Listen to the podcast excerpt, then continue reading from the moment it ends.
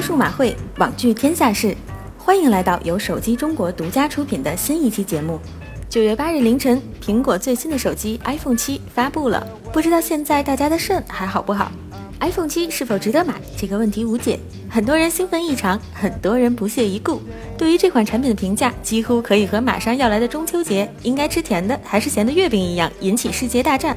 其实，在最近几年，苹果 iPhone 发布之后，我们都能看到这样的论调：有人失望，但也有人买买买，甚至有人觉得失望，但还是买买买。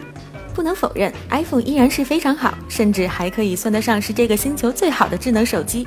但业内对于苹果的吐槽也并非是无稽之谈，这种失望情绪是有原因的。首先，苹果带来的创新低于吃瓜群众的期待。曾经，苹果用 Multi Touch、Apple Store、视网膜屏幕、指纹识别等颠覆性的技术创新引领了行业发展。但从最近的几代产品而言，苹果的产品仍然在进步，然而却缺少了真正打动用户的技术创新，甚至开始跟随 Android。尽管 Android 产品借鉴苹果更多，但显然用户对两千块的产品容忍度更高，而对五千块的产品期待更多。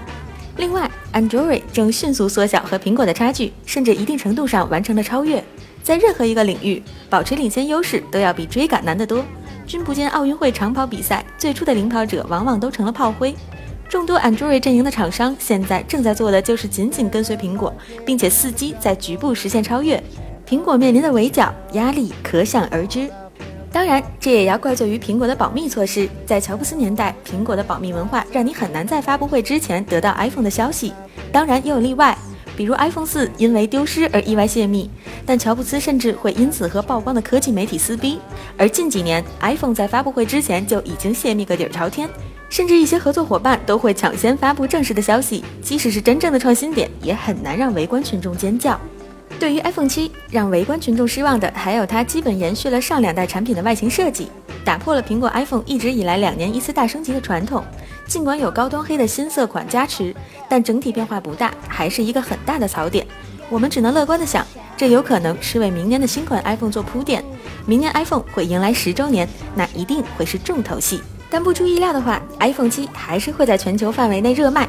更强大的摄像头，特别是 iPhone 七 Plus 配备双摄像头，新增防水防尘功能，加强的续航能力，应该可以让它俘获很多消费者的心。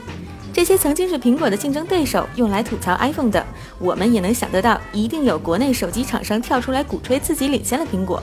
可无论如何，现在苹果完成了超越。看好 iPhone 七还有一个重要的原因，那就是竞争对手犯了错，你懂的。在最佳的销售窗口期，苹果将看不到熟悉的对手，这或许也就是苹果说七在此的底气吧。